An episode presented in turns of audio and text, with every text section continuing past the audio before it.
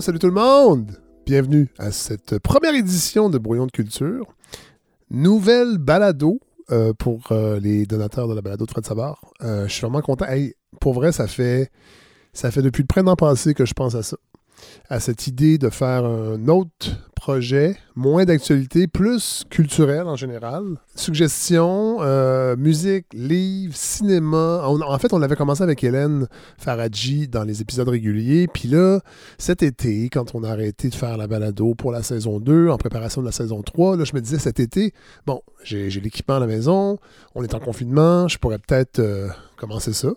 Mais bon, euh, la pression de, ben, de la saison, de- du travail, de tout ça l'année dernière, ben, ça a fait que cet été, j'ai rien fait. J'ai réfléchi, mais j'ai pas, euh, j'ai pas mis ça de l'avant. Puis là, ben, en pensant à la saison 3, à ce qu'on allait faire pour, entre autres, la campagne de financement, puis est-ce qu'on va en sociofinancement, est-ce qu'on offre des contreparties finalement? Bon, vous le savez, je l'ai dit plusieurs fois, j'ai décidé que non, qu'on allait euh, passer par le site web, en fait, euh, le, que les gens allaient donner via PayPal, entre autres, et qu'on n'allait pas utiliser le sociofinancement. Mais là, je trouvais quand même que ça serait intéressant d'offrir quelque chose aux donateurs. Et là, je me suis dit, ben voilà, le brouillon de culture euh, que je voulais faire cet été, on va le faire comme ça. Alors voilà, le premier, euh, premier épisode, il va en avoir plusieurs, je ne sais pas combien, mais il va en avoir. J'aimerais en faire sincèrement un ou deux semaines. Euh, mais là, ça va dépendre du temps, ça va dépendre de, de- de- ma disponibilité et la disponibilité des autres parce que je ne serai pas. Je serai pas seul là-dedans. Il y a des segments où je, je vais être seul, dont le premier segment où je vais vous présenter un album qui, je trouve, n'est pas tombé dans l'oubli, mais d'une certaine façon, oui. C'est l'album Tension, Attention de Daniel Lavoie. Assez surprenant parce que je ne suis pas le, plus grand fan de Daniel Lavoie. Euh, je peux pas dire que j'ai suivi toute sa carrière, mais cet album-là, que j'ai en vinyle, entre autres, et que je me suis mis à écouter l'an dernier euh, assidûment, euh, on dirait que toute sa, pertinence et je dois dire sa grande beauté m'a sauté aux oreilles et je me suis dit voilà euh, un album qu'on pourrait faire découvrir aux gens euh, ceux qui n'ont pas connu en fait cet album-là parce qu'il existe en CD, mais il n'est- plus sur les plateformes d'écoute aujourd'hui, euh, que ce soit Apple Music ou Spotify, on ne le trouve pas et il n'a pas été réédité en vinyle. Donc il n'est pas extrêmement rare, mais je pense qu'on on retient quelques chansons de cet album-là, mais on ne l'écoute plus dans son intégralité. Évidemment, je dois vous avouer que j'avais le désir de vous en parler, puis ensuite est venu, entre autres avec mon, euh, mon, euh, mon occupation à cette année-là, à Télé-Québec avec Marc Labrèche, on, a fait l'année 83. Là, je ne sais pas trop, quand vous allez écouter cet épisode-là, si l'épisode de cette année-là va être diffusé de 1983, mais on c'est venu dans les sujets Daniel Lavoie, j'ai eu la chance d'y parler. Alors, il y a ça aussi qui a fait que ah, ça serait intéressant de, euh, ben, de servir un peu de ce que Daniel m'a dit pour vous, livrer un peu euh, les informations qui concernent cet album parce que c'est un album super important dans la carrière de Daniel Lavoie. En fait, c'était, comme il le dit lui-même, le make or, euh, break. Il était à un point, c'était son sixième album studio. On l'avait surtout connu pour le rock and roll du, la danse du smat. J'ai dansé dans les rues, nanana, d'Ottawa, hein, au Centre national des arts Ottawa. Voilà. Bon, je commencerai pas à chanter, là. Mais euh, ça, c'était à la fin des années 70. Et là, euh, arrive un album, euh, gros projet quand même, qui s'appelle, qui est sorti en 81, qui s'appelle euh, Aigre-doux, How Are You, avec François Cousineau. Et l'album est un flop total. Alors là, arrive euh, le moment de faire un nouvel album et Daniel Lavoie se pose des questions, se dit, ben là, avec son gérant trop de l'époque, euh, là, il faut faire quelque chose parce que, en fait, est-ce que ça va marcher la carrière? On ne sait pas. Il faut vraiment marquer un coup de circuit idéalement. Euh, évidemment, tu ne penses pas à ça nécessairement quand, quand, quand tu es dedans, mais tu, tu cherches une façon de que ta carrière prenne un envol parce que sinon, tu abandonnes. C'est un peu ce que Daniel m'a dit. Euh, si cet album-là fonctionnait pas, il, laissait en fait euh, le, milieu. Il abandonnait sa carrière. Euh, va, va, va, commencer à travailler sur des maquettes. Mais en fait, ce qui est intéressant de cet album-là, entre autres, c'est l'utilisation des technologies. C'est pour ça que je voulais qu'on revisite cet album-là parce qu'il a extrêmement bien vieilli.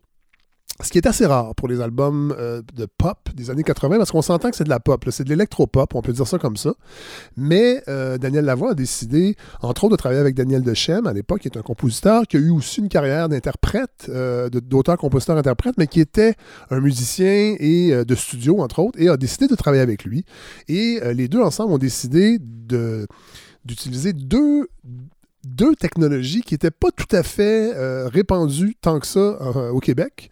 le Lin Drum et le synthétiseur DX7 de Yamaha. Le Lindrum, euh, très connu dans la musique pop euh, à cette époque-là, euh, mais la musique pop anglaise et américaine, c'est vraiment un, un beatbox, on peut dire, mais c'est un, un, séquenceur de sampling qui permettait une grande, grande diversité de rythmiques. On était capable de programmer la dite machine. Il y a eu plusieurs générations. C'est Lean Electronics qui a mis ça sur le marché euh, dans les années 70, fin des années 70. Euh, en fait, c'est Roger Lynn qui était derrière ça.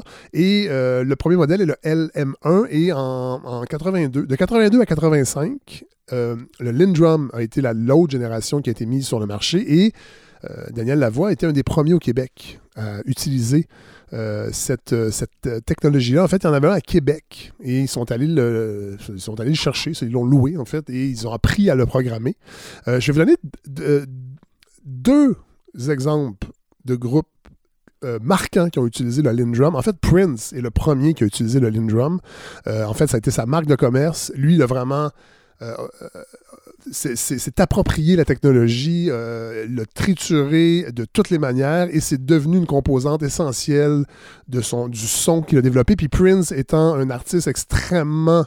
Euh, qui a une grande, grande influence sur le langage musical pop euh, soul funk des années 80, 80, je dirais même fin 70, mais surtout 80-90. et le Lindrum fait vraiment partie du son de Prince. De Prince. Je vous offre Là, puis là, Prince, en passant, euh, on va en reparler, c'est certain, parce que c'est un artiste que j'adore, que, que, je pense aussi qu'on mésestime d'une certaine façon. On se, rend, se rend pas compte de l'influence qu'il a eue et du génie, en fait, qui était Prince, mais on en reparlera une autre fois. Euh, donc, je vous offre un premier extrait qui donne un bon exemple de l'utilisation des Lindrums. Euh, vous en avez entendu beaucoup, beaucoup, beaucoup.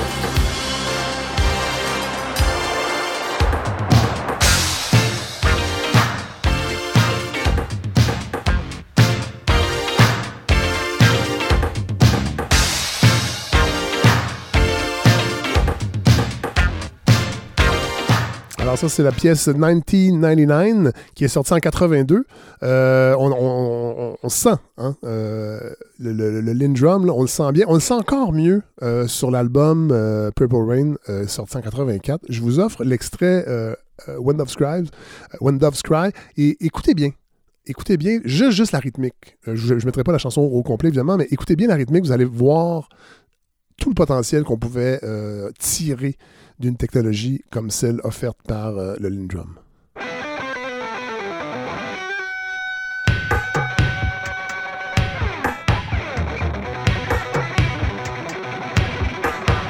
Juste le rythme.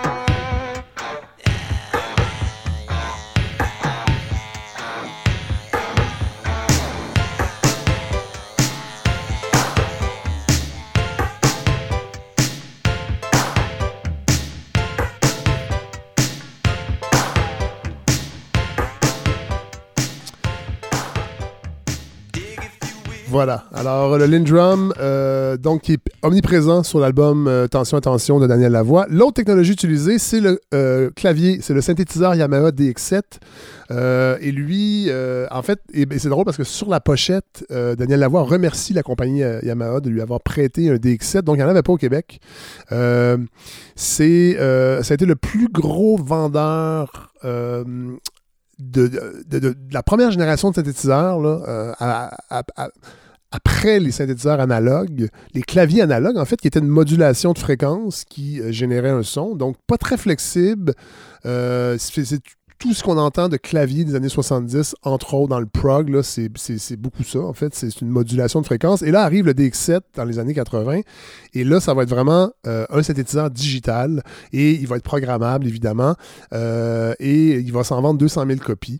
Euh, étonnamment, ça, c'est très drôle parce qu'il y a peu il y a peu de gens, il paraît, qui ont été capables de programmer le DX7 parce qu'il était difficile à programmer. et le menu, entre autres, le, guide d'utilisation était, en tout cas, c'est ce que j'ai lu, était difficile à, comprendre, mais le, le, synthétiseur arrivait avec des sons de base déjà enregistrés dans, euh, dans le synthétiseur.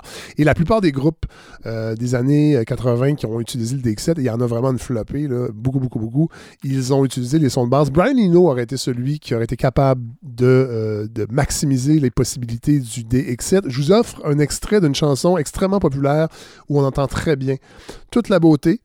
Euh, ben, je dis beauté. Euh, en fait, l'identité du, euh, du synthétiseur DX7.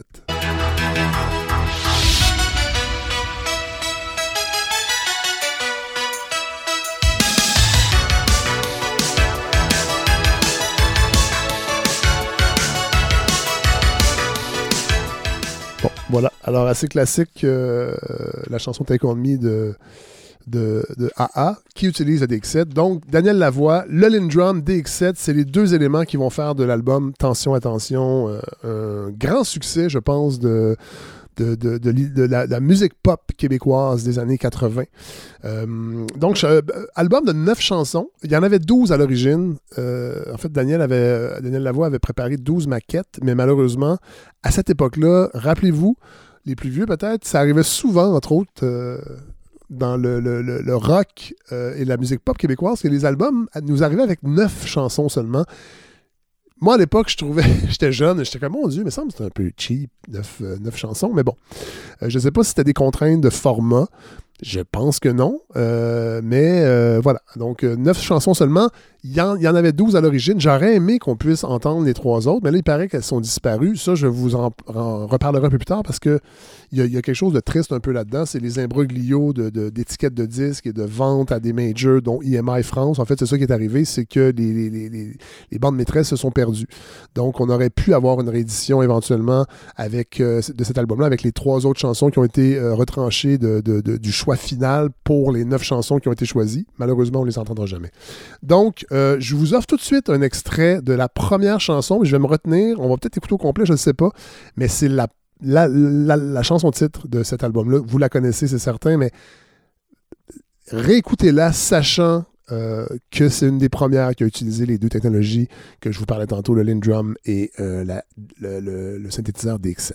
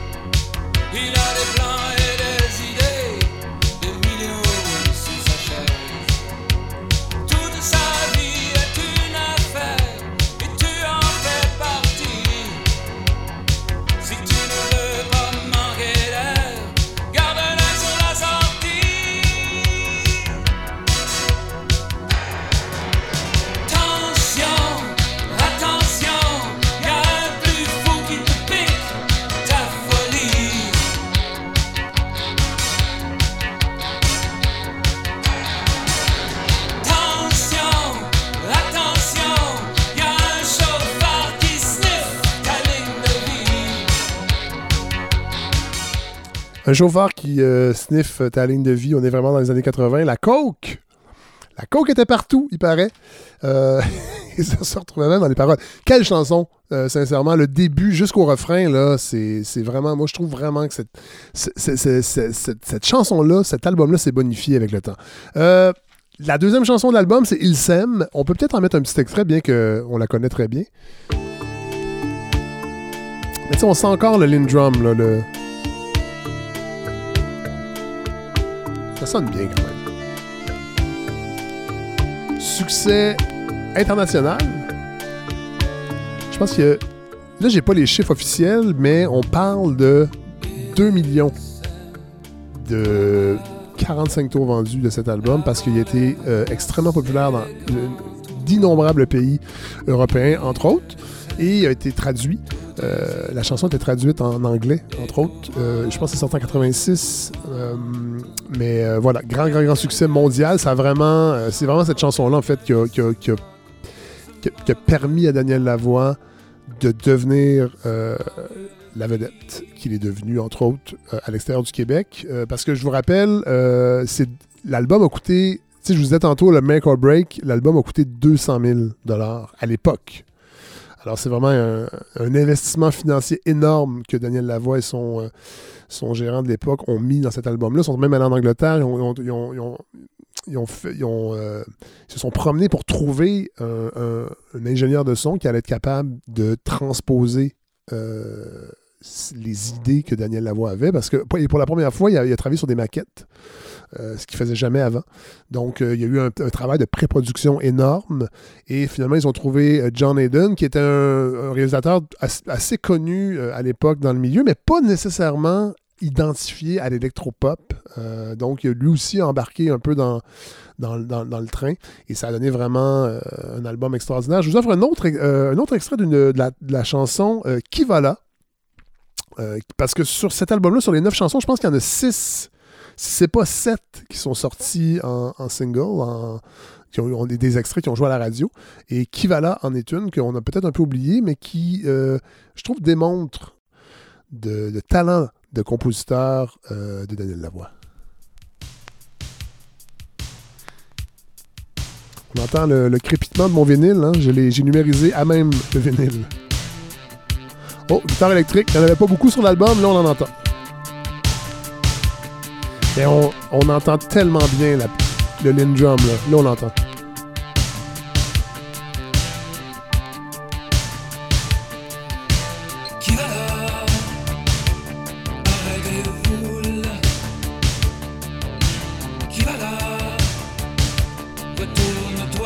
Ah, on est dans l'électro, là.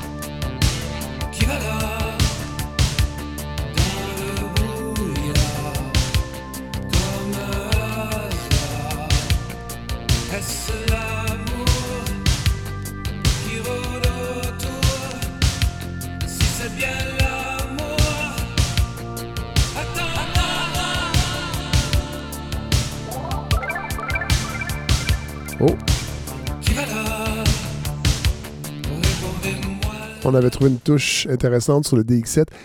Euh, je trouve que cette chanson-là euh, s'inscrit tellement dans cette époque-là, mais de tout ce qu'on pouvait entendre à la radio, de ce qui venait d'Angleterre et des États-Unis. C'est pour ça que j'insiste, c'est un album qui, je trouve aujourd'hui, euh, distille toute la modernité qu'il avait en lui et qui reste encore aujourd'hui un album, un album vraiment pertinent en 2020.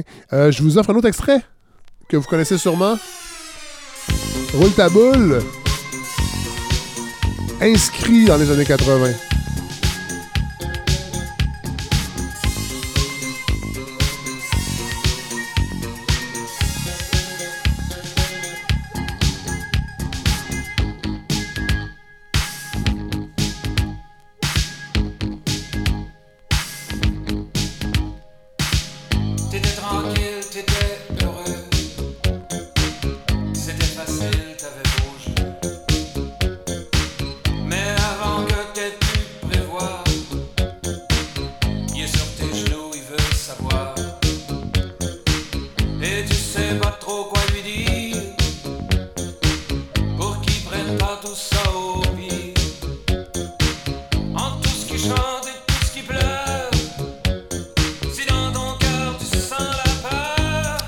tellement efficace.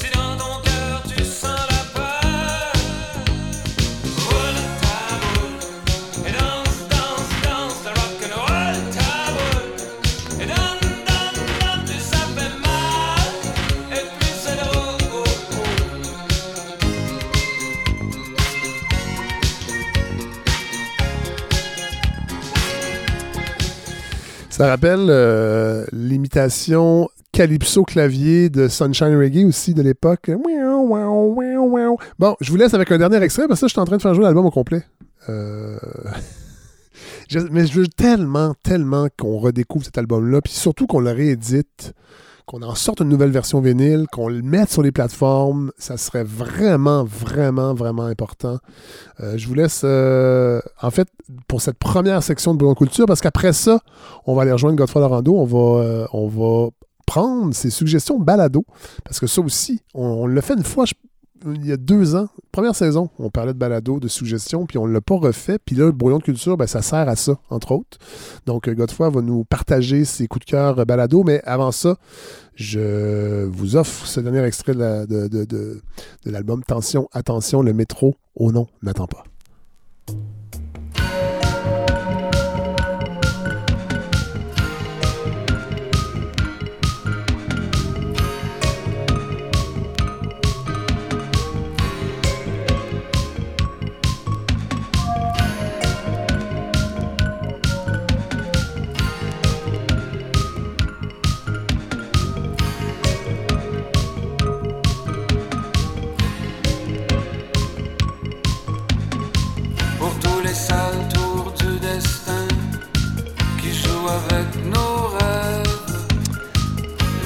La petite cymbale en arrière, là.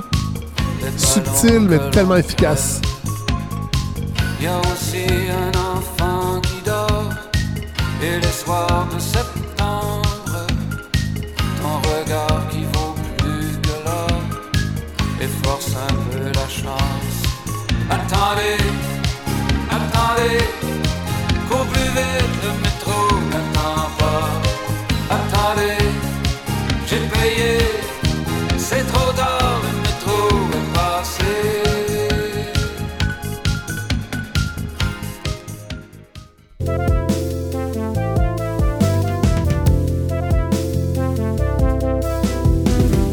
Bon, ben là, euh, c'est une, une, excellente, une, excellente, nouvelle. On retrouve Godefroy Larando. Eh oui, je dans, suis là, mon Fred. En brouillon de culture, ça, c'est une bonne nouvelle. Et surtout que hey. vous allez nous parler de balado, chose qu'on n'a pas fait à la balado. Euh, depuis la saison 1, je pense, il est Nabi Alexandre euh, Chartier qui était venu nous faire un top 5 de ses balados. Il est rendu à temps plein comme euh, chroniqueur culturel à Radio-Canada, alors j'ai pas refait appel à lui. Mm-hmm. Et aussi ben, parce que je pense que c'est bien plus intéressant d'avoir vos suggestions à vous que d'un parfait inconnu qu'on entend de toute façon à la radio. On le salue d'ailleurs. Ouais, on le salue, mais euh, d'ailleurs, je lui en dois une. C'est lui qui m'a fait découvrir, Fred, euh, un podcast qui rythme mon quotidien, qui rythme mes semaines, celui du Daily, bon. dont je parle, dont, dont je parle souvent. Oui. Et euh, qui est le podcast quotidien d'actualité du Times, oui, du, du, New York Times. New York Times. Mm -hmm. Et je n'en parlerai pas aujourd'hui parce que j'en ai déjà assez parlé. Oui, puis on le connaît bien. Un peu comme euh, Frontburner, qui est un peu l'équivalent. Euh, chaque grand média a son podcast euh, quotidien d'actualité. Mais donc, on les nomme, mais on n'en parlera pas plus que ça aujourd'hui. Oui, mais oui. j'avais vraiment hâte, Fred, d'être ici. Oui, pour en fait suggérer d'autres choses, peut-être qu'on connaît moins, bien que votre première, euh, votre première suggestion, je pense qu'on la connaît, mais c'est bien de le répéter. Mais je pense que c'est très, très, surtout très cool d'avoir vos suggestions. Puis je pense que nos auditeurs et nos auditrices, je le sais, ils nous écrivent souvent sur Facebook pour avoir des recommandations mm -hmm. de balado. Puis moi, ben, j'en, ah oui. écoute, écoute pas tant que ça. Fait que je suis vraiment mais content. Moi, que, que vous... C'est ça, Fred, que moi j'aimerais ça savoir parce qu'on partage quelque chose. On, les gens commencent à savoir qu'on partage beaucoup de choses, oui. mais euh, on a écouté, Fred, dans notre vie, beaucoup plus jeune, euh, des vinyles d'Yvon Deschamps, Entre des autres. vinyles des cyniques. Oui. Euh, et pour moi, puis moi, plus jeune que ça, je me rappelle très bien, j'écoutais des histoires euh, oui. que mes parents me donnaient sur des cassettes. J'ai oui. toujours aimé me faire raconter des histoires. Et pour moi, c'est le même plaisir, écouter des, des podcasts, des balados. C'est d'être euh, arrêté, euh, j'écoute, j'ai jamais écouté ça en bruit de fond. J'ai ouais. toujours ben, été très très attentif. Et je me demande, Fred, qu'est-ce qui fait que vous, qui avec qui on, avec qui je partage beaucoup d'intérêt justement pour ces conteurs d'histoire, oui. qu'est-ce qui fait que la, les balados vous ont jamais attiré? Parce que je sais, on en parlé souvent, c'est comme si vous en connaissez plusieurs, mais jamais vous vous tournez vers non, ça. Ouais, votre... ben, ouais. En fait, c'est, en fait, c'est, euh. En fait, je pense compétition avec la lecture? Non, ben il y a ça, oui, ça c'est clair. Entre autres, avec la lecture, mmh. avec la musique aussi, parce que moi j'adore écouter ah, de la ouais. musique et là je peux pas mmh. tout faire à un moment donné. En effet. Il y a aussi que je produis une balado et elle me prend quand même beaucoup de mon temps dans une semaine et euh, je suis très content parce que j'aime ça mettre du temps sur la balado, mais je pense qu'il euh, vient un temps où je peux plus. Et, vous l'avez dit tantôt, c'est que cette idée-là aussi que la balado, je pense que c'est pas quelque chose qu'on met en bruit de fond, c'est quelque chose qu'on doit écouter euh, de façon assidue. Et là, et le, temps manque. Et je ne suis pas abonné à Netflix pour les mêmes raisons parce que je veux pas gruger sur mon temps de lecture que je trouve encore insuffisant. Je pourrais lire encore plus. Et j'écoute la radio aussi parce qu'il faut que je reste informé parce qu'on parle d'actualité à la balado. Je le fais aussi à, Ici Première avec Paul Journet euh, à l'émission du matin. Fait il faut que je reste euh, beaucoup dans l'actualité du jour. Fait que j'écoute mhm. une émission comme Midi Info, qui est vraiment mon émission euh, que j'écoute vraiment religieusement avec Michel Sauger, entre autres avec Lise Bissonnette aussi, qui, est mon, mhm. modèle de chroniqueuse à la radio. Mais c'est ça. Ah, on est les balados. Mais j'en écoute une à Beaucoup, beaucoup, puis ça va être ma suggestion à la fin de ce segment-là. Oui, j'en ah, écoute au moins une. Je, pensais que vous... Ok, je pensais que vous en écoutiez aucune. Non, non, j'en ai écouté une, mais c'est une série fermée à huit épisodes, euh, mais que j'ai beaucoup aimé, mais, mais c'est ça. Mais il n'est pas dit que je ne vais pas en réécouter d'autres, mais ben moi, j'ai moins de temps. Ouais. Mon but, c'est pas de vous convaincre non plus. Mais non, c'est que ce soit. C'est surtout de, nourrir l'appétit des auditeurs et des auditrices. Et là, j'aimerais que, que tout le monde prenne conscience, Fred, euh, puis nous deux aussi, euh, que là, on ne s'adresse pas à notre public habituel. On n'a pas nos, nos 10 000 personnes qui nous écoutent de, différentes façons. Là, on parle, Fred, à nos, à nos donateurs, à nos privilégiés. à nos privilégiés. Avec des gens spéciaux. Donc, ça veut dire que si, de, un, ils ont choisi de nous supporter, puis de deux, ils sont en train de nous écouter. Donc, on est vraiment là, comme dans un salon entre nous avec 400-500 personnes, 600 personnes. Et euh, quelle chance! Ah non, mais vraiment. une fois. Donc, euh, j'ai plein de plaisir à vous préparer ça. Et c'est le premier épisode, en plus, de Brouillon de ah, culture, Godefroy. Alors, euh, ben oui, j'en aurai d'autres. Ça va être un laboratoire. Oui, absolument. Mais euh, petit un, divulgateur ici, je ne donnerai pas dans les balados de divertissement peu parce que j'en écoute pas. J'en écoute pas. Euh, si vous avez envie de vous faire conter une histoire, euh, ben là, je vais vous suggérer la seule que je peux, que je peux imaginer vous suggérer, c'est d'un plume à l'autre. Ah, ben oui. on en a souvent parlé, Fred. Je l'ai réécouté dernièrement. Oui. Ça, c'est. Sur Plume à traverse. C'est du contenu, mais il y a aussi de la musique et ça, c'est c'est vraiment se faire raconter une histoire et c'est exceptionnel, qu'on aime Plume ou pas. C'est plus immersif que le, genre de balado que vous allez nous proposer aujourd'hui. Exactement. C'est pas très immersif. Donc, on peut s'imaginer, Fred, un spectre, mettons, une ligne droite euh, devant nous où à gauche serait le plaisir total. Oui. Donc, mettons le divertissement total. Donc, quelque chose comme une balado d'humour que j'écouterai jamais. Oui ou écouter en version podcast euh, l'émission du matin de C'est quoi? Oui. Je n'irai pas là-dedans. Et à droite, toute, oui. à droite, toute, il y aurait un podcast anglais euh, d'Angleterre avec des invités de Nouvelle-Zélande, donc qui parlent avec un accent incompréhensible, de, de neutrinos. Ah, ça, c'est mes deux, mes, deux, mes deux pôles du C'est vos deux extrêmes vos deux extrêmes. Et on va être plutôt, euh, plutôt dans le milieu, mais on va, je dois me confier, on va être plutôt plutôt, Fred, du côté cérébral. Centre neutrino. Oui, c'est ça. Il y aurait centre plaisir et centre neutrino. C'est exactement ça que je disais. Donc, moi, je suis à la recherche de contenu, Fred. Je Je veux pas de balado qui me change les idées. Je veux me faire expliquer des choses. Je veux découvrir. Et une balado de 27 minutes, moi, peut me donner souvent une heure d'écoute, une heure et demie d'écoute. Donc, ça me prend beaucoup de temps. Et ah surtout, j'écoute principalement des balados en anglais. Euh, et donc, je, suis bilingue, mais tu sais, c'est une nuance. Là. Fait donc, il y a toujours un effort. Et quand je me rappellerai toujours, Fred, notre invité euh, qui, était venu parler du divertissement. Si on est en position passive, c'est du divertissement. Eh bien, quand j'écoute un podcast, je suis totalement actif. C'est Sébastien, Sébastien Sainte-Croix-Dubé. Exactement. Donc, j'ai relu le livre et ben bon, euh, bref, on aurait Mike Ward bien à gauche. Et je le laisse là. Je le laisse à gauche. Et euh, pour les autres, ben, vous ne serez pas surpris de où je m'en vais si vous avez déjà écouté mes chroniques. Euh, donc, je vais commencer par le champion toute catégorie. Fred, j'en ai parlé souvent, mais je ne suis pas certain que les gens se sont donné la peine d'aller l'écouter. Et là, ça vaut la peine de comprendre de quoi je parle quand je parle de Freakonomics mm-hmm. Radio. C'est une émission de radio qui est née au, euh, au WNYC Studio, donc une émission sur la radio publique de, de, New York. Oui qui, date de 2010. Donc, c'est un journaliste, Stephen Dubner, et un économiste, Stephen D. Levitt, qui ont écrit ensemble un livre qui s'appelle. Moi, je me rappelle du livre, c'est comme ça que. Freakonomics Radio. Euh, Freakonomics, pardon, pas, Radio. Et euh, c'est un livre qui a été un best-seller très improbable, que moi, j'ai pas lu. Je me réserve ça. Je suis certain que je vais aimer ça. Ben Stephen Levitt, ce gars-là, a gagné The Most Outstanding Economist Under 40 en 2003. Oh. Donc, j'imagine qu'il a perdu Mais ça, c'est dans le monde anglophone. Parce que Thomas, Thomas Piketty aurait pu gagner ce prix-là, puis je crois qu'il est encore, ou il doit avoir 40 ans, mais à l'époque, il aurait gagné, sûrement. En tout cas. Ben voilà, mais euh, c'est une année à la fois, on Oui, peut oui. gagner chaque année. Ben non. Mais bref, eux autres ont commencé à la radio publique, euh, publique américaine Oui. et maintenant, euh, depuis 2014 ou 2015, ils sont rendus à Stitcher Radio. Donc, ils sont, ils sont passés, c'est intéressant, à une compagnie qui se spécialise dans la création, la distribution et la monétisation de Tu podcasts. sais qu'on est sur Stitcher. hein? Vous savez que la balado de Fred Savard est sur, Oui. est- sur Stitcher. Voilà. Oui, mais on n'est pas encore distribué ou produit par Stitcher. Non, mais ben eux, non. pour, eux pourraient projet nous indépendant. à- Exactement, exactement. Mais donc, euh, c'est drôle. Ils sont nés, à la, ra- sont nés dans un livre. Ensuite, c'est devenu une émission de radio publique. C'est maintenant un podcast, mais les- la radio publique le diffuse toujours. Ah. Donc, ils sont, ils sont un peu partout.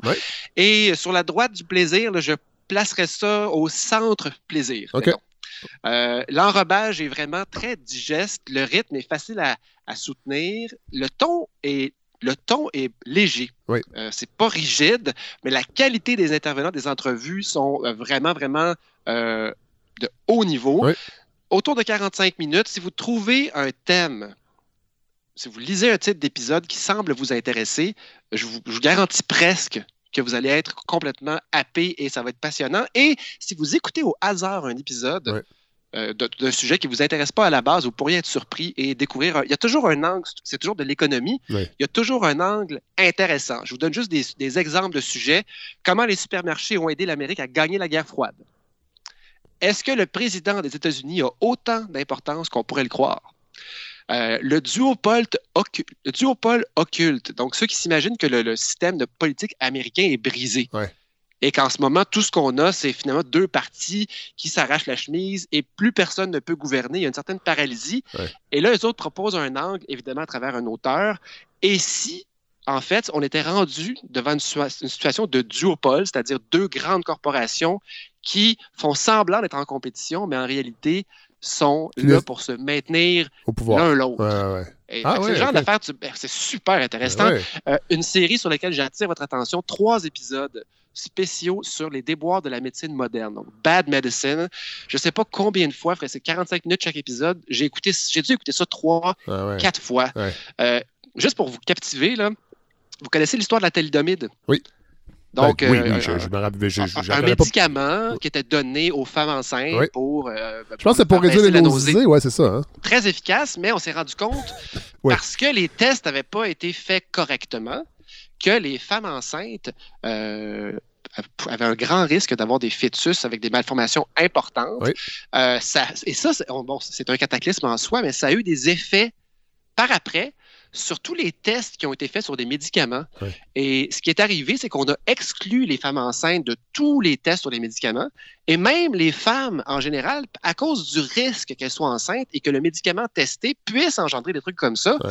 Et ce qui semble être une prudence a fait que, par exemple, euh, il y a des cas, des cas documentés de, euh, de somnifères qui avaient, on ne le savait pas, pas du tout le même métabolisme euh, de traitement par un homme ou par une femme. Ouais. Et donc, le- la vitesse avec laquelle une femme éliminait ça de son corps était beaucoup plus lente. Et il y a beaucoup de femmes qui sont mortes en conduisant leur voiture le lendemain d'avoir pris un, un somnifère parce que les recherches n'avaient pas été faites de façon assez complète Ouais. sur les femmes. C'est le genre de choses que vous découvrirez si vous tapez ça. Euh, je, mets, je mets un extrait, Fred, un premier extrait, euh, justement, où on parle, c'est un médecin qui parle du problème fondamental de la médecine moderne qui l'empêche d'évoluer plus rapidement. On l'a. And the problem is that how can you really come up with a quality metric if nobody's tracking it? This doesn't mean doctors never check in with their patients, but the system simply isn't designed to capture robust follow up data. Well, there's a follow up visit.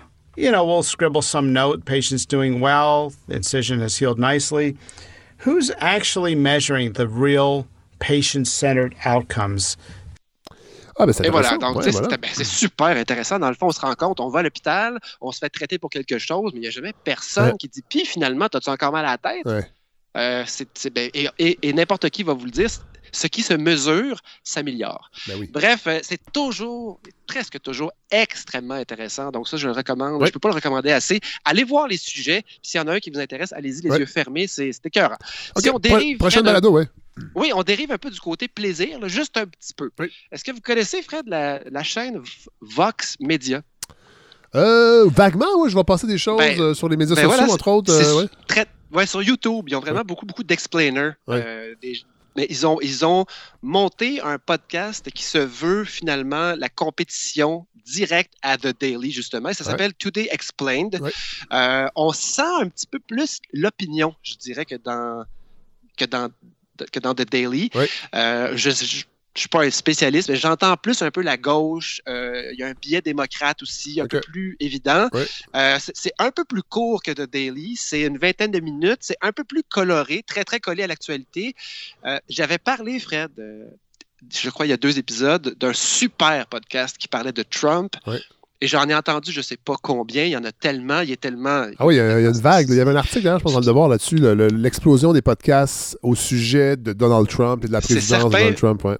Et là, cette espèce de, de mélange entre du journalisme, mais aussi un peu d'opinion, dans ce cas-ci, donne un épisode qui s'appelle euh, Joe versus the Volcano. Oui. C'était- Ça faisait référence à, à Joe Biden et à, à notre président, à leur président. Et euh, c'est un extrait où on parle d'un poème que Trump a lu très, très souvent, euh, de Snake. Euh, On l'écoute. Oh, shut up, silly woman, said the reptile with a grin. You knew damn well I was a snake before you took me in. And Trump would tell that story to talk about immigrants. But it has always, in my view, been the most profound commentary on Trump himself.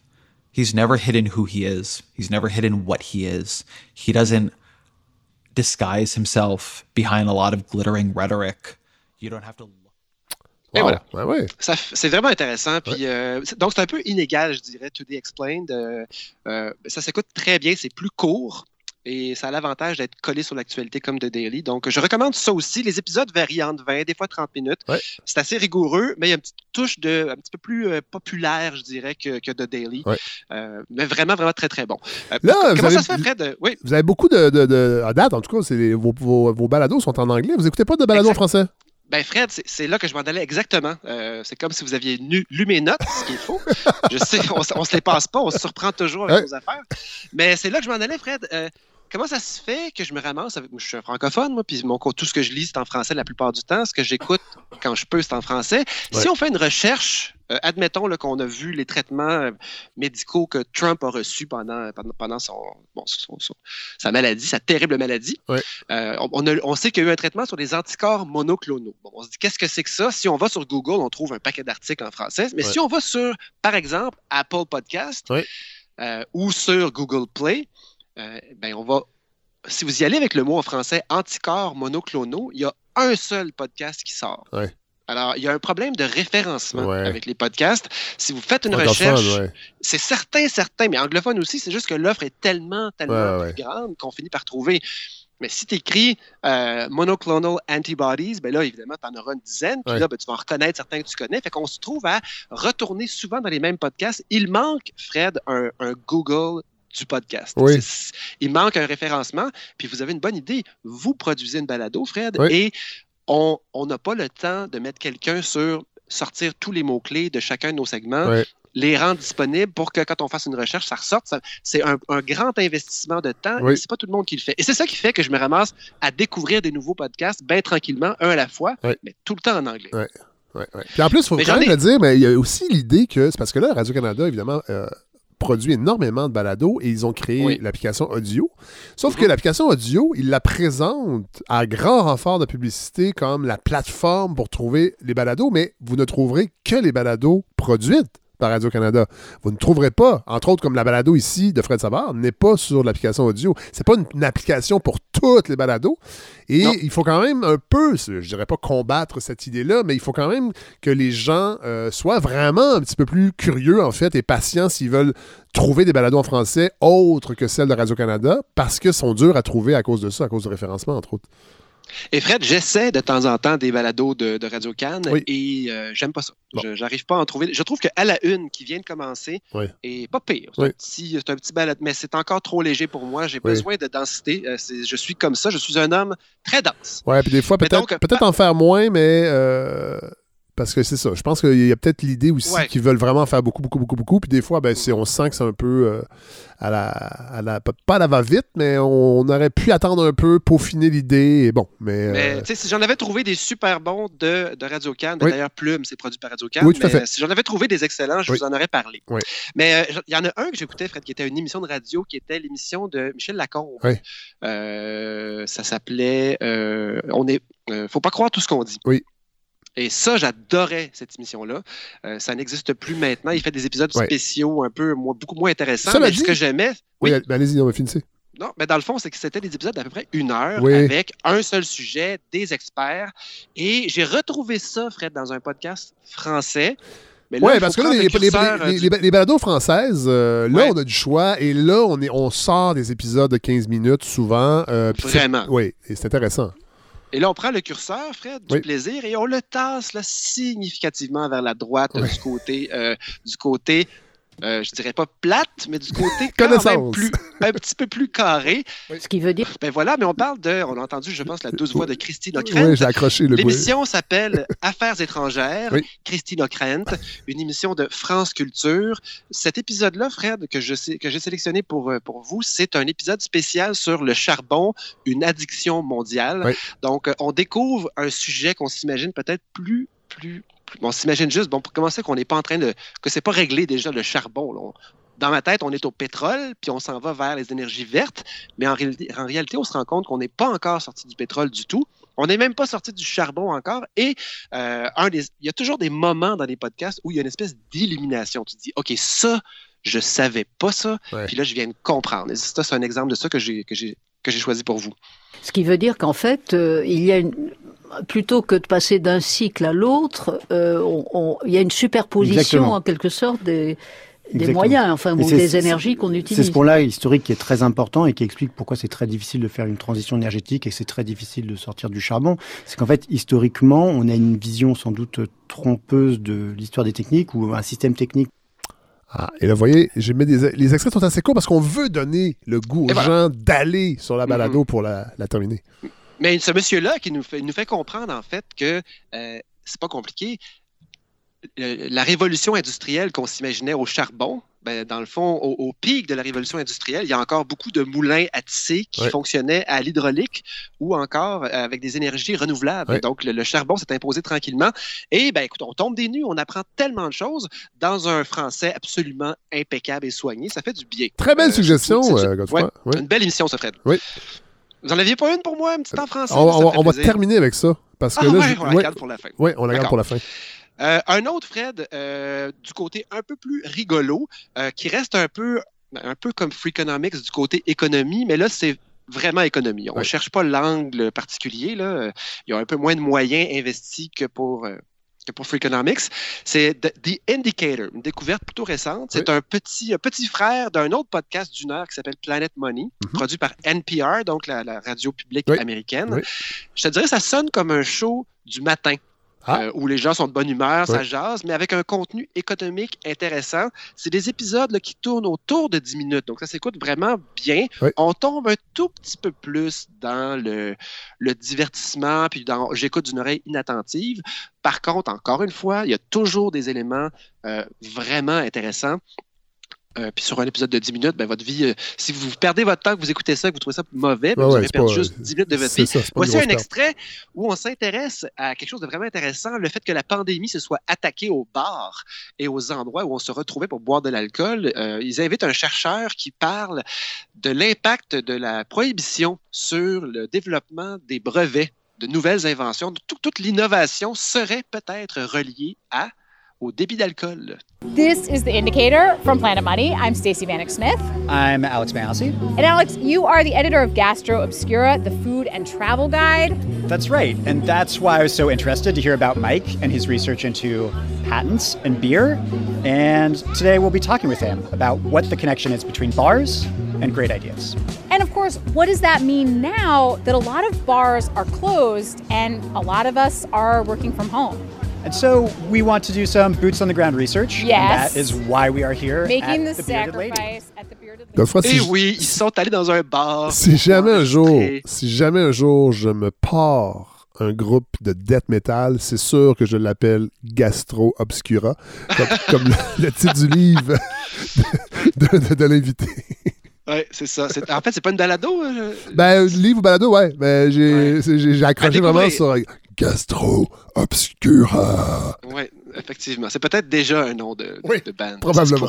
Mais, mais donc, Fred, tu vois un peu le ton, là. C'est vraiment plus Tout à fait, ben oui, léger. ben oui, ben Euh, oui. Leur introduction est sympathique, mais bon, il aurait pu me dire, euh, on s'intéresse au pattern, puis là, on passe à l'action. Oui. Mais euh, je recommande The Indicator, c'est excellent, puis Planet Money aussi. Mais c'est une émission d'une heure sur l'économie, là, c'est un petit peu moins, un petit peu moins ça. Ouais, rapidement, dernière suggestion, là, vous avez gâté aujourd'hui, vous en avez cinq. Euh, Oui, mais avec la dernière, aurait ouais. temps. On a le temps, on le prend, on le Fred, prend. le- ça, ça a été ma, ma porte d'entrée. Il y a eu, euh, il y a eu Freakonomics Radio, mais Ouais. éventuellement, j'ai découvert un podcast anglais de BBC4 qui s'appelle euh, In Our Time, qui parle de toutes sortes de sujets. Et éventuellement, ils ont regroupé ça euh, dans In Our Time Science. Et donc, ils sortent à peu près 5, 6, 7 épisodes par année. Donc, quand ils en sortent un, euh, mon oncle Lorando, là, il est très content. Il y en a un qui est sorti cette semaine sur Alan Turing, donc l'inventeur de la machine universelle, maintenant appelée l'ordinateur. Oui. Et euh, vraiment, vraiment, c'est dense. C'est c'est- c'est une blague tantôt. 45 minutes sur le neutrino. Une eux, particule ça. élémentaire que ouais, c'est eux, ils existent. Et c'est pas des jokes. Des fois, le l'accent des invités a pas d'allure et j'adore ça. Je pense que c'est on- là, le, le- le- le curseur vient d'aller vient d'à côté pratiquement à droite de mon. On est, on est rendu dans le cerveau euh, directement. Euh, On va peut écouter avoir ça. un extrait. Je- Ouais, je on me rappelle pas ce que j'avais mis, Fred, mais euh, juste l'accent. Laissez-vous bercer. Well, photons are effectively like little particles, like little bullets that come staccato like, which explains the phenomena that And they're all around us, the trillions. Trillions hitting your eyes at this these, moment. These unimaginable numbers, whenever we talk to people like you, just uh, we just have to take it for granted. Okay, there are trillions of them. And each one of them has got no mass at all. That, that baffled me. I read, I read it several times. I'm sorry to be such an ignoramus, but can you explain what no mass means? Do you know what mass means? I do. so if you haven't got it, that's no mass. Yeah, but how can you? Yeah, but how, how, Oh! Et voilà. Oui. Alors, tu vois qu'ils ont, ils ont du plaisir. Oui. Hein? Oui, oui, moi, c'est je- un humour qu'on sent, on sent assez euh, plutôt britannique. euh, Ça, ça vient, Oui, ça vient d'Angleterre.